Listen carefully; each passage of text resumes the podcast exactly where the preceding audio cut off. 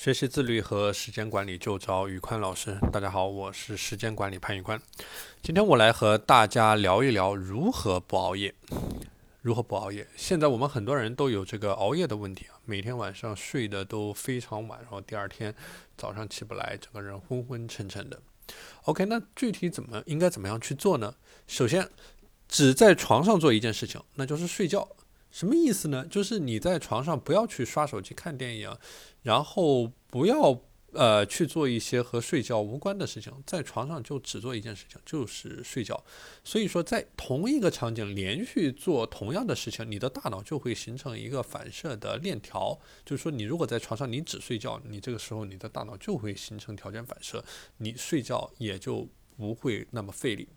第二，去调整心理的放松的方式。熬夜的快感很大程度上得到于心理上的满足，比如说你有时候去刷短视频，你的这个心里会觉得得到了很大的满足，所以说，呃，你会去熬夜。那么应对这个问题的办法就是，我们可以去洗一个热水澡，或者说我们可以去读几页书，和家人聊一聊天。任何健康的放松方式都可以让我们的心理得到满足。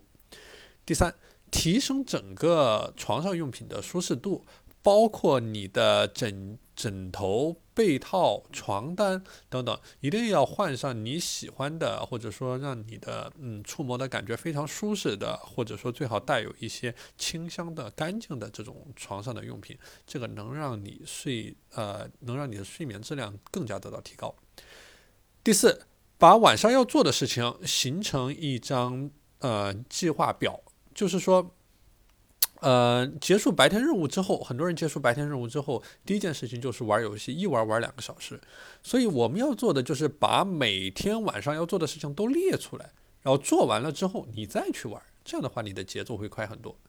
第五，设置红线，去循序渐进地进行调整和调整作息。就是说，比如说你十点半睡觉，这个时候十点钟就是你的红线，你过了红线之后，你就不能再做任何与睡眠无关的事情。所以说，这个就是我们说的设置红线的概念。